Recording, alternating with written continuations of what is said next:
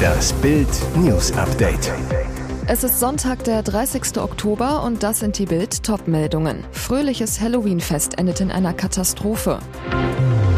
The Masked Singer Halbfinale. Dieser Schauspieler steckte im grantigen Goldi. 100 Tote bei Anschlägen in Somalia. Fröhliches Halloween-Fest endet in einer Katastrophe. Es sollte Südkoreas größte Party werden. Nach der Corona-Pandemie sollte endlich wieder ausgelassen gefeiert werden. Doch der Abend endete als Todesdrama. Nach Angaben lokaler Behörden sind bei einem Halloween-Fest in der Hauptstadt Seoul mindestens 150 Menschen ums Leben gekommen. Mutmaßliche Auslöser, sie wurden in einer engen Straße von der Menschenmenge erdrückt. Die Zahl an Toten könnte möglicherweise noch weiter steigen. Weitere 82 Besucher seien verletzt worden, mehr als ein Dutzend von ihnen schwer. Unter den Toten sind auch 19 Ausländer. 100.000 Menschen hatten das riesige Fest besucht. Das Massenunglück ereignete sich Augenzeugenberichten zufolge, als es in einer engen, leicht absteigenden Gasse zu einem extremen Gedränge kam. Für die Besucher wurde demnach das nicht einmal 100 Meter lange Gässchen, an dem sich zu beiden Seiten Bars und Restaurants reihen, zur Falle. Zahlreiche Besucher seien zu Boden gestürzt, während andere nachgerückt seien. Hinten hätten sich die Mengen gestaut. Die genauen Umstände des Desasters sind noch unklar. Die Polizei teilte mit, es werde auch überprüft, ob Verstöße gegen Sicherheitsvorschriften vorlägen. The Masked Singer Halbfinale. Dieser Schauspieler steckte im grantigen Goldi. Halbfinale bei The Masked Singer. Am Samstagabend wurde noch ein letztes Maskengeheimnis gelüftet, bevor es am kommenden Samstag ins große Finale geht. Die erste Überraschung gab es jedoch gleich zu Beginn der Show, als die Gastjuroren auf den Sesseln Platz nahmen. Zum festen Rateteammitglied Ruth Moschner gesellte sich nämlich neben Sänger Johannes Oerding noch Ray Garvey. Der war seit dem Beginn der Staffel immer wieder unter der Maske des wütenden Werwolfs vermutet worden. Gleichzeitig im Rateteam zu sitzen wäre unmöglich gewesen. Für den Werwolf ging es dann ins Finale. Außerdem, der grummelige Goldhamster Goldi wollte schon seit der ersten Folge nicht mehr mitmachen und bat darum, aus der Sendung gewählt zu werden. Wutschnaubend stapfte er auch diesmal auf die Bühne und sang erst Time to Say Goodbye und dann We Will Rock You.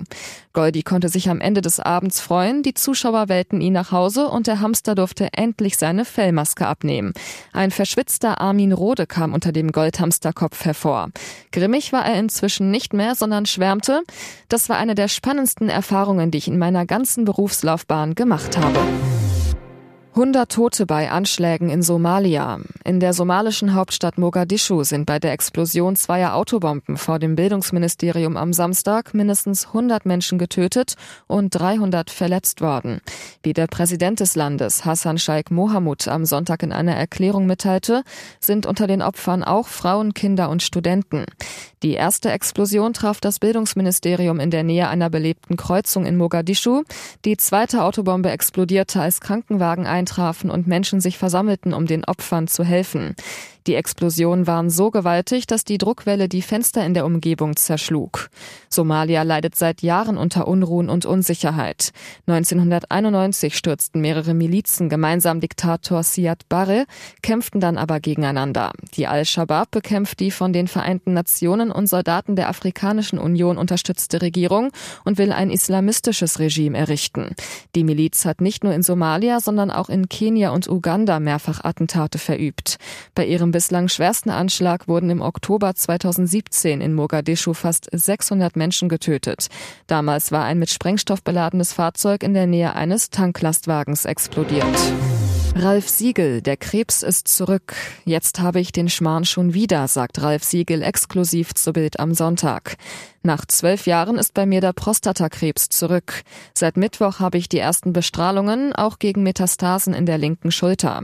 Siegel wirkt müde. Er liegt mehr auf dem Sofa, als dass er sitzt. 25 Kilo hat er abgenommen, seine Blutwerte sind gut aber. Eigentlich tut mir alles weh. Meine Schulter, der dreifache Bandscheibenvorfall, in den Füßen die Nervenkrankheit Polyneuropathie. Und jetzt ein drittes Mal Krebs. 2007 hatte ich die erste Prostata-Operation, sechseinhalb Stunden. Die Prostata wurde allerdings nicht entfernt, erzählt Siegel. Drei Jahre später kehrte der Krebs zurück. Sieben Wochen Bestrahlung. Trotz seiner angeschlagenen Gesundheit komponiert Siege laut eigener Aussage jede Nacht in seinem Tonstudio. Arbeit hält mich jung und meine Frau.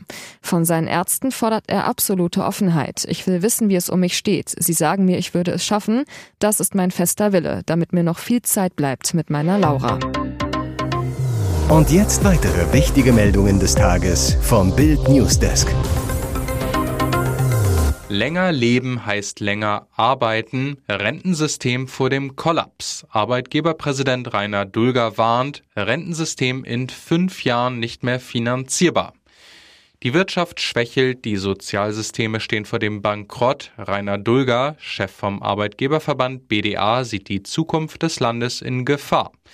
Bild am Sonntag, der Internationale Währungsfonds und Wirtschaftsweise warnen vor einer Rezession stehen wir vor düsteren Jahren. Rainer Dulger. Fakt ist, dass die Wirtschaft gerade an vielen Fronten kämpfen muss. Die Corona-Krise belastet noch immer die Betriebe. Es gibt weiterhin Versorgungsengpässe, die Lieferketten sind gestört. Viele Schreiner, Bäcker oder Wäschereien fragen sich deshalb gerade, ob sie erneut Schulden aufnehmen müssen, um ihren Betrieb zu retten, oder ob sie besser ganz aufhören sollen und ihren Betrieb schließen. Klar ist, die fetten Jahre sind vorerst vorbei. Plädieren Sie dafür, das Renteneintrittsalter auf 70 Jahre hochzusetzen, um das Rentensystem zu retten? Dulger, ich halte nichts davon, jetzt irgendeine Zahl in den Raum zu rufen. Klüger finde ich es, das Renteneintrittsalter zu dynamisieren. Was bedeutet das? Dulger, das Renteneintrittsalter sollte an die Steigerung der Lebenserwartung gekoppelt werden. Es darf nicht sein, dass die weiter wachsende Lebenserwartung zu einem immer noch längeren Ruhestand führt. Es geht darum, längere Zeitabschnitte zu betrachten. Mittel- und langfristig wird die Lebenserwartung weiter deutlich steigen. Nase, Jochbein und Kiefer mehrfach gebrochen. Gesicht zertrümmert, weil er helfen wollte. Marco Boxler zeigte Zivilcourage und wurde schlimm verprügelt.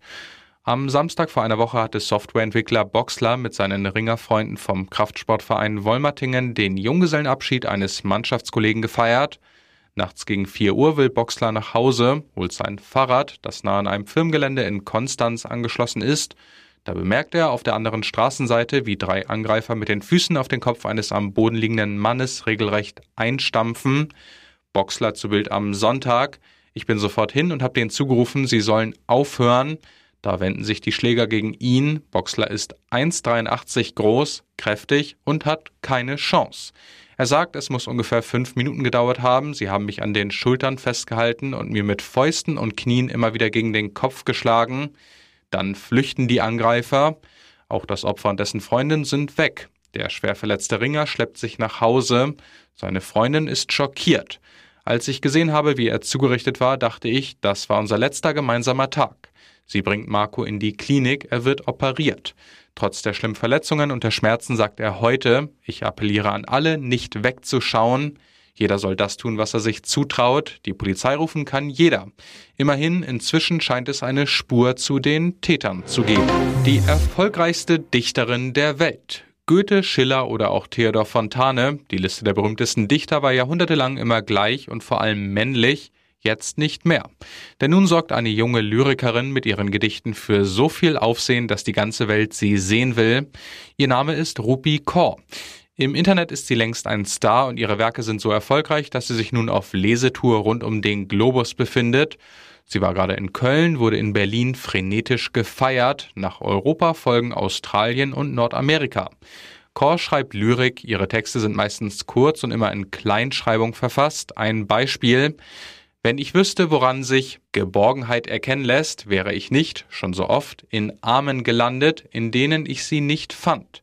Doch genau diese Kürze und die Einfachheit ihrer Sprache wird von ihren Gegnern kritisiert.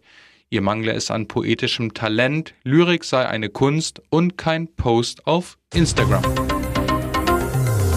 Weitere spannende Nachrichten, Interviews, Live-Schalten und Hintergründe hörte mit Bild TV Audio. Unser Fernsehsignal gibt es als Stream zum Hören über TuneIn und die TuneIn-App auf mehr als 200 Plattformen, Smart Speakern und vernetzten Geräten.